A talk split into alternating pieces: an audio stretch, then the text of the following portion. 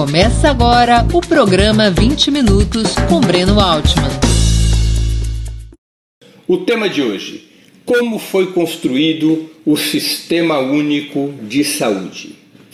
É, eu estou me referindo a um sistema é, regulamentado, determinado e regulamentado por um conjunto de determinações constitucionais e legais no final dos anos 80 e início dos anos 90. É dali, é ali nesse momento que é fundado o Sistema Único de Saúde no Brasil. Basicamente, ele está inscrito em dois artigos da Constituição brasileira, no artigo 196, que determina que a saúde é um direito universal de todos os brasileiros e, portanto, um dever do Estado em ministrar esse direito. Foi um passo importante para a Constituição do SUS, da determinação de que o Estado deveria prover o direito à saúde, e o artigo 195 garante o financiamento desse sistema a partir da Seguridade Social. Além desses dois artigos constitucionais que são os pilares do surgimento do Sistema Único de Saúde, nós temos a regulamentação do sistema, que ocorreu pela Lei 8080 de 1990. Então foi regulamentado o SUS, esse sistema descentralizado que envolve a União, os estados, os municípios, mas que constitui um conjunto de instituições responsável pelo atendimento médico, pela prevenção, pela, pela pesquisa nas, na área pública, enfim, por todas as atividades vinculadas ao direito dos brasileiros e das brasileiras à saúde, um dos sistemas mais universais de todo o mundo, que hoje abarca mais de 80% dos brasileiros, com todos os seus problemas e todas as suas virtudes, às quais nos, aos quais nos referiremos logo adiante. Primeira questão é como é que chegamos no SUS? Foi uma longa trajetória, uma longa disputa política, social, ideológica, até que a Constituição brasileira consagrasse esse sistema público que hoje existe. Lembremos que o Brasil, até o século XIX, era um desastre sanitário, baixíssimas taxas de saneamento, é, disseminação alastrada de doenças como varíola, febre amarela, sarampo, peste bubônica, malária, todas aquelas doenças provenientes das péssimas condições de vida, em particular das péssimas condições de saneamento, eram existentes, existentes em larga escala no nosso país. O Brasil praticamente não possuía nenhum tipo de estrutura sanitária. Isso só viria dar seus primeiros passos com a chegada da família imperial no início do século, da família eh, real no, no, início do século XIX, eh, 1808, que se começam a dar alguns passos, vão se criar as primeiras universidades de medicina, vão se criar aos pouquinhos algumas ações eh, de saneamento, isso em especial para isolar as doenças endêmicas que geravam problemas para a economia, para a economia real, para a economia do país, mesmo depois da independência, é esse o curso que nós teríamos ao longo de praticamente todo o século XIX, no primeiro e no segundo império. Nós iríamos ver surgir as entidades filantrópicas para de alguma maneira atender no mínimo que fosse necessário a população carente, enquanto já proliferava com o baixo desenvolvimento técnico-científico daquela época, enquanto já proliferavam é, alguns consultórios médicos que atendiam as elites, que atendiam a corte, que atendiam as pessoas endinheiradas. Aos pobres ficava aquelas estruturas filantrópicas que depois viriam se constituir nas santas casas, em geral apoiada por instituições religiosas que recebiam dinheiros, doações, ah, ações de filantropia daqueles aristocratas e burgueses mais ricos que para uh, aliviar suas mentes, suas culpas e seus corações doavam para as, essas entidades é, é, filantrópicas. Né? Essa era a realidade que vivia-se então no país.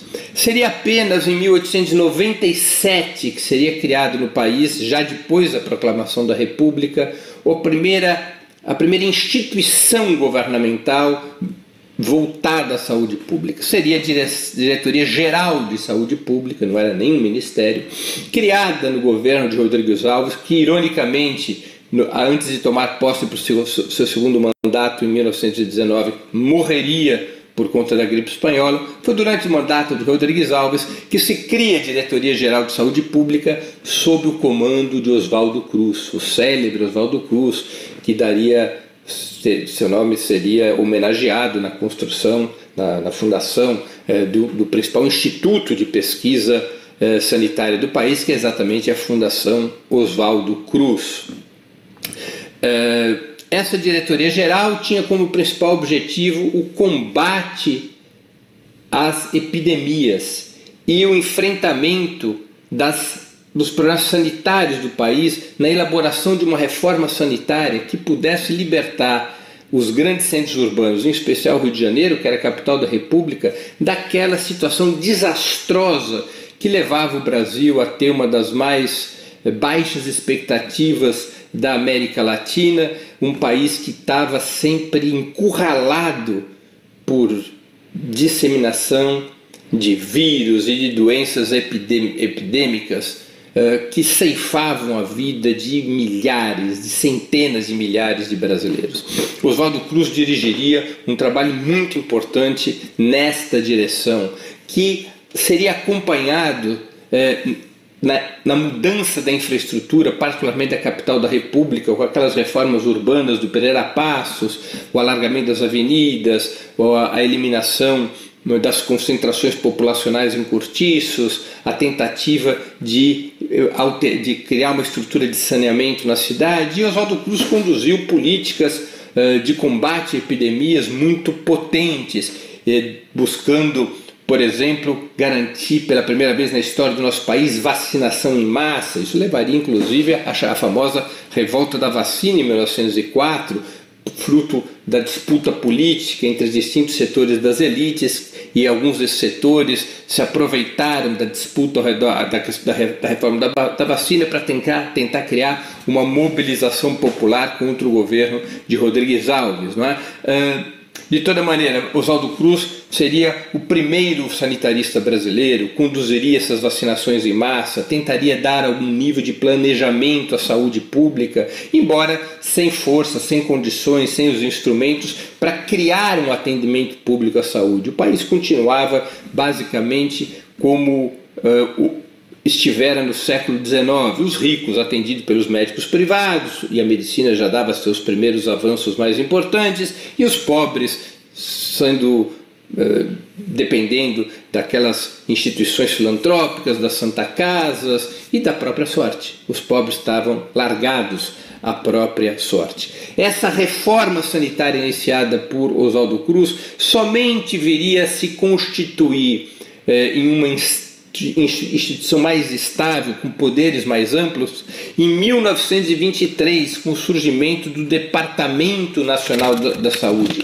e só viria a estar mais consolidado em nível ministerial quando ocorre a Revolução de 30, liderada por Getúlio Vargas, e é criado o Ministério da Educação e Saúde. Em 23, com o surgimento do Departamento Nacional de Saúde, o país pelo menos começou a ter algum nível de conhecimento, algum nível de planificação, algum nível de estudo sobre a saúde pública no país, embora o sistema de saúde fosse absolutamente privado. Como eu já disse, médicos para os ricos, Santa Casa para os pobres, em geral, o infortúnio para a grande massa da classe trabalhadora. Isso não seria alterado em 1930 com o surgimento do Ministério da Educação e Saúde, mas haveria uma novidade. A novidade já começava a surgir nos anos 20 e viria a ser consolidada depois de 1930. Qual é, qual é essa novidade dos anos 20 que começa com o surgimento do Departamento Nacional de Saúde? O surgimento das caixas de aposentadoria e pensão. As empresas podiam agrupar seus trabalhadores nessas caixas, uma parte dos salários dos trabalhadores era destinado a esses fundos, uma, as empresas também eram obrigadas a contribuir, não havia contribuição pública, não havia contribuição geral dos impostos, e essas caixas, além de garantirem os primeiros planos previdenciários, elas também garantiam assistência médica para aqueles que estavam filiados, para aquelas categorias e empresas que estavam filiadas às caixas de aposentadoria e pensão, as chamadas CAPs. Foi a primeira estrutura semipública de saúde no Brasil. É, essas caixas juntavam, isso foi um permanente na história do país até 1980, juntavam a aposentadoria, a pensões com saúde, ou seja, aqueles que se inscreviam nos fundos de pensão, naquele momento as caixas de aposentadoria e pensão, também tinham direito à assistência médica. Essa assistência médica era privada, essas caixas contratavam serviços privados, contratavam médicos, contratavam laboratórios, contratavam hospitais nos casos de internação.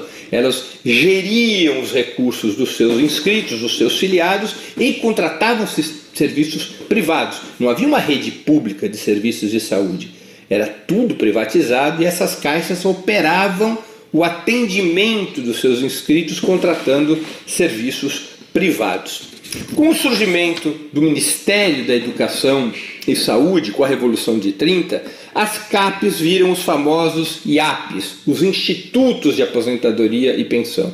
Na lógica corporativista do governo Getúlio Vargas, aquelas caixas que eram múltiplas disseminadas, em geral controladas por empresas de maior porte, sem muito regramento, sem muita participação do governo, sem participação dos trabalhadores, elas são normatizadas em torno dos institutos de aposentadoria e pensão, com a mesma lógica, com a mesma lógica. As corporações de cada instituto de aposentadoria e pensão contribuíam trabalhadores e empresas contribuíam para esse instituto, com a novidade de que os sindicatos passaram a ter participação na gestão desses IAPs e o governo também.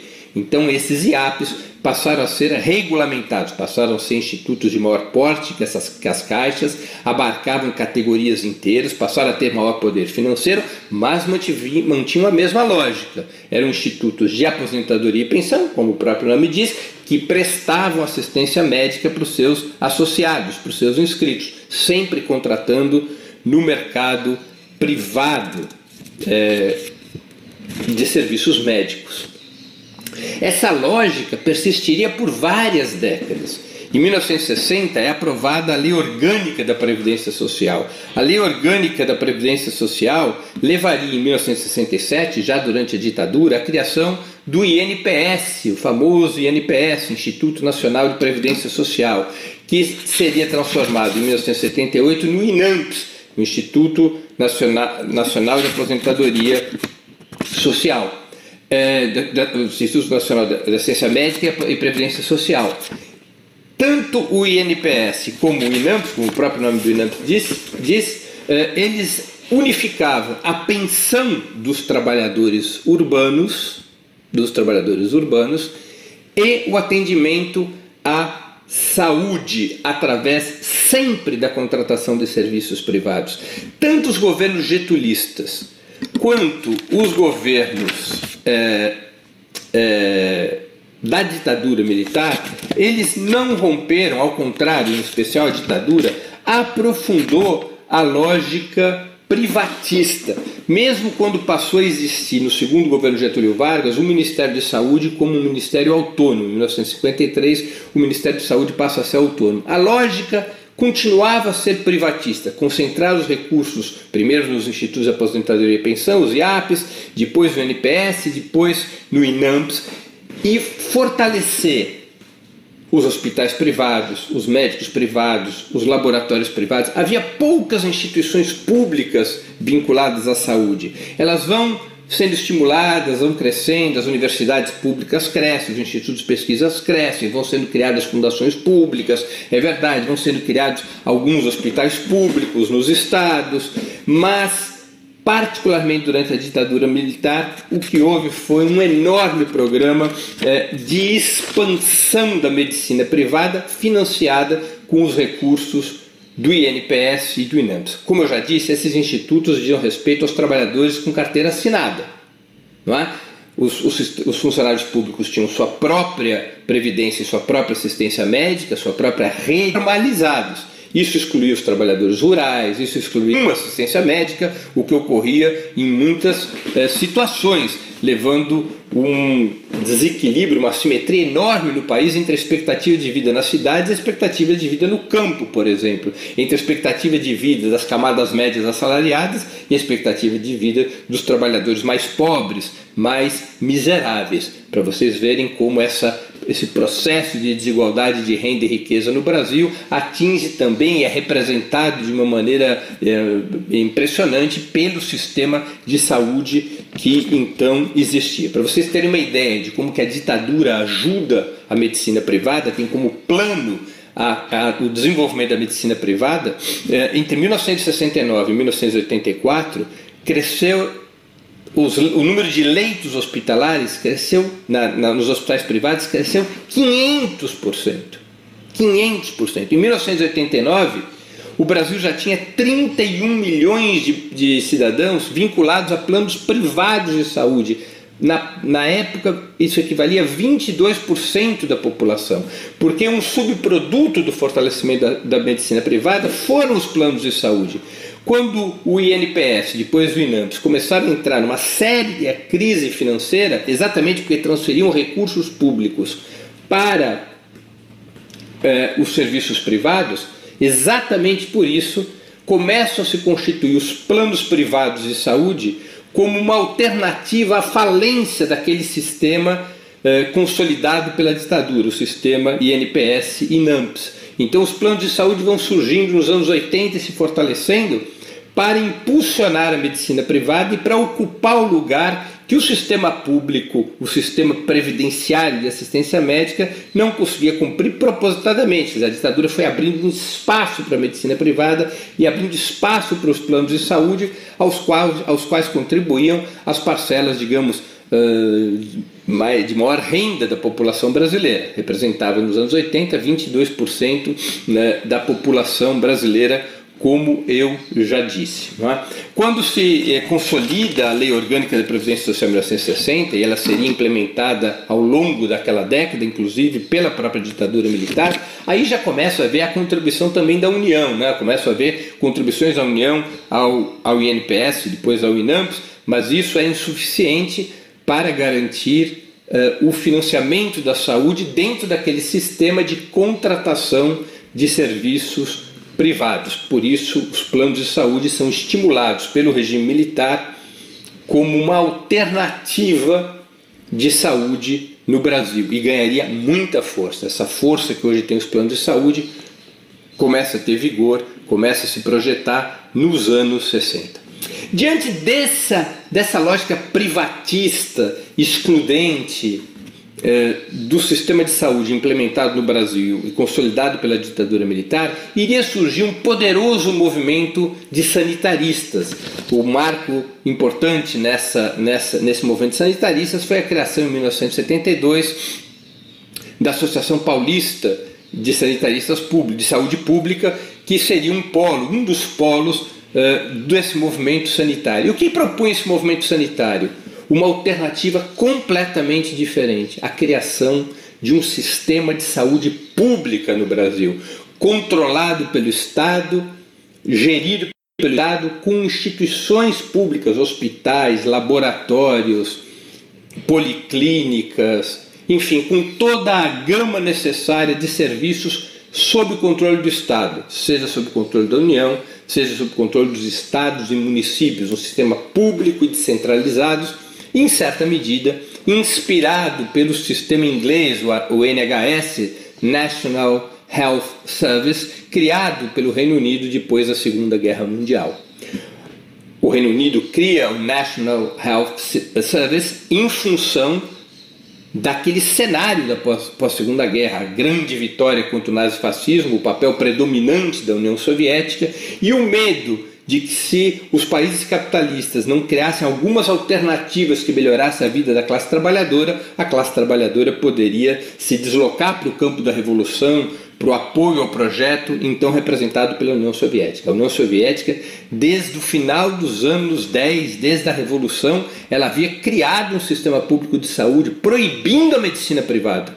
Toda a saúde na União Soviética era pública, num sistema que ofertava toda o todo o atendimento médico de forma pública e gratuita para todos os cidadãos da União Soviética. Isso era um dos pilares da Revolução Socialista e seria até o seu final. A União Soviética teve ao longo da sua história sempre um sistema público e universal de saúde, como tem hoje Cuba, como está reconstruindo hoje a China, com condições mais complexas, como também está reconstruindo hoje o Vietnã. É uma característica, foi uma característica, uma característica das revoluções socialistas, a construção desses sistemas públicos de saúde, em particular na União Soviética, onde esse sistema oferecia um enorme diferencial para a classe trabalhadora se comparado com os países capitalistas até a Segunda Guerra Mundial, no qual a medicina era privada e a classe trabalhadora não tinha acesso à assistência médica.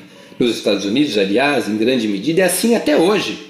Não existe um sistema público universal. Em muitos países capitalistas, isso não foi construído. Em alguns países da Europa, sim em função do cenário criado após a Segunda Guerra Mundial, no qual a burguesia europeia foi obrigada a fazer concessões para os movimentos operários locais e pelo peso que então tinha a União Soviética, foram obrigados essas burguesias europeias a fazer concessões e uma dessas concessões mais importantes foi a alocação de recursos para a construção de sistemas públicos de saúde.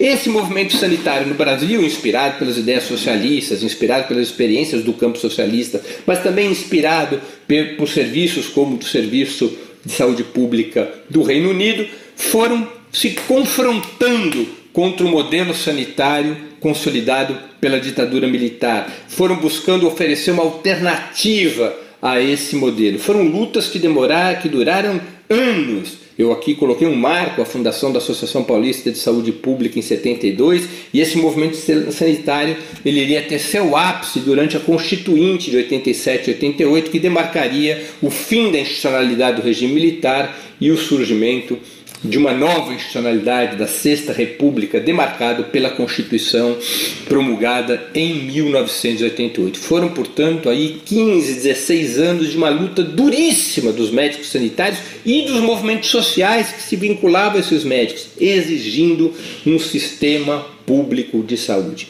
A burguesia brasileira, os empresários da medicina privada, os médicos mais uh, afortunados que ganhavam dinheiro com os atendimentos privados se chocaram contra os sanitaristas que defendiam o sistema público. Afinal de contas, para esses setores da burguesia eh, da área médica, para os neoliberais da época, para o empresariado de forma geral, alocar recursos para um sistema público de saúde não apenas era tirar dinheiro dos fundos públicos para dar para a classe trabalhadora, como constituía uma ocupação indevida do espaço da medicina privada. Esses grandes grupos de medicina privada que então já existiam eram ferrenhos inimigos do SUS, de uma alternativa de saúde pública. Foi um embate muito duro, anos a fio, incluindo a Constituição de 1988.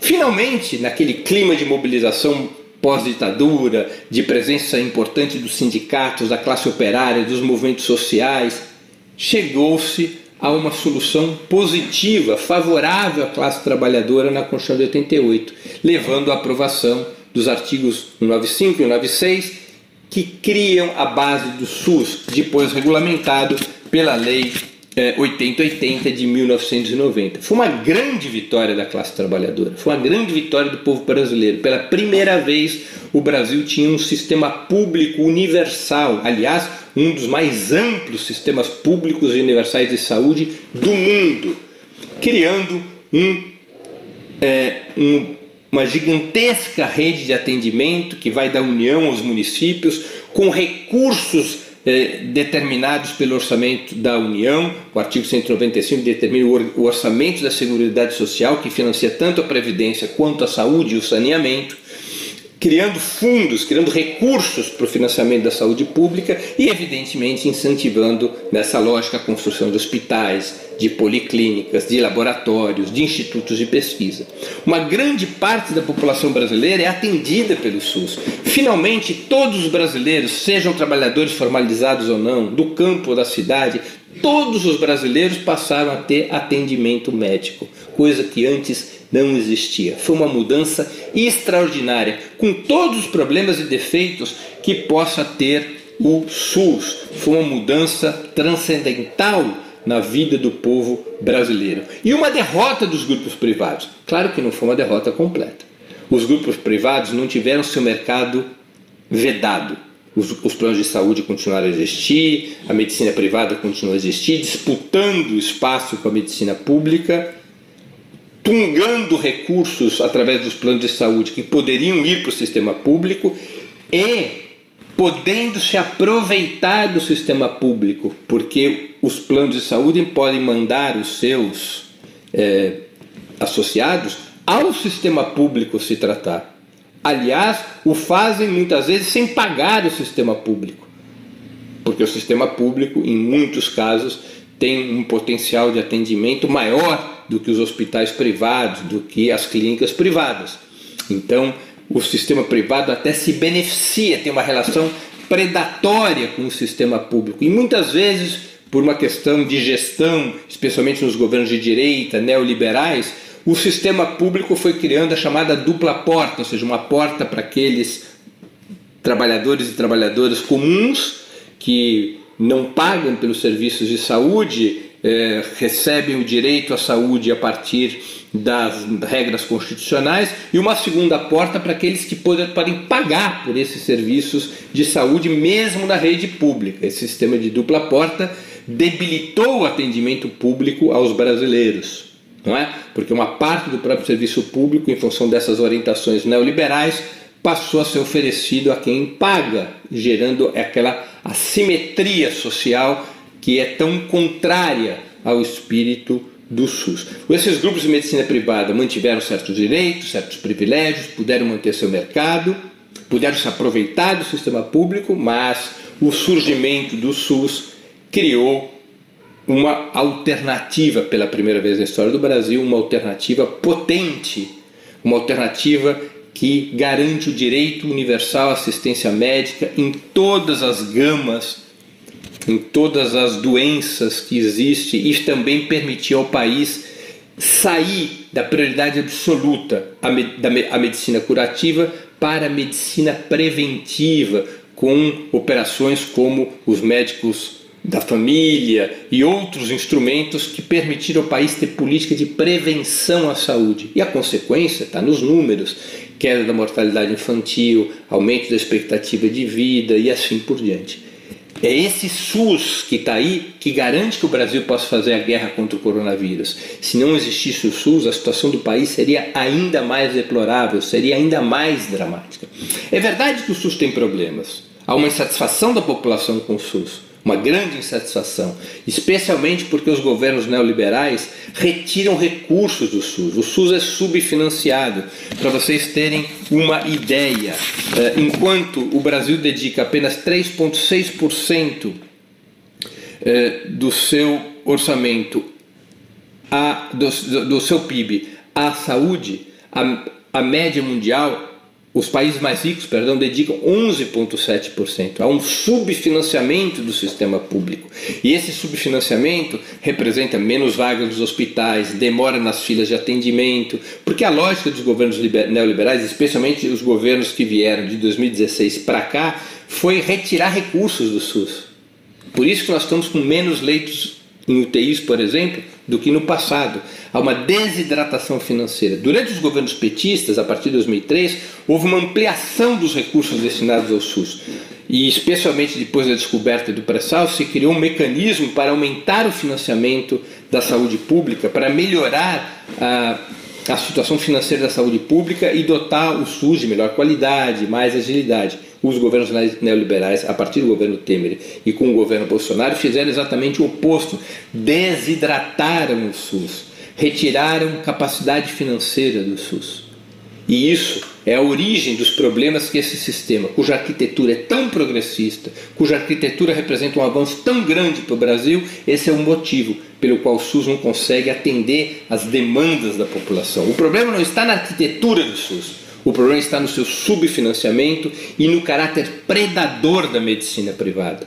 O SUS, na verdade, deveria crescer o suficiente para eliminar os planos privados de saúde, aliás, como acontece no Reino Unido. Os planos de saúde praticamente não têm força no Reino Unido a não ser para certos nichos. O National Health System, o NHS, agora elogiado por Boris Johnson, que pelo NHS foi curado é, do, do, do, do Conavid, é, esse, o NHS atende ao conjunto da população que não precisa gastar recursos com planos de saúde, muitas vezes planos de saúde que oferecem aos seus, à sua clientela hospitais e médicos de muito pior qualidade do que o sistema público. Não é? é necessário fortalecer o SUS, é necessário colocar mais recursos, é necessário aumentar os direitos do SUS, é necessário é, eliminar o caráter predador da medicina privada, é necessário que o sistema público seja forte o suficiente para que deixe de haver no país planos privados de saúde, para que o país todo seja unificado em termos de atendimento sanitário,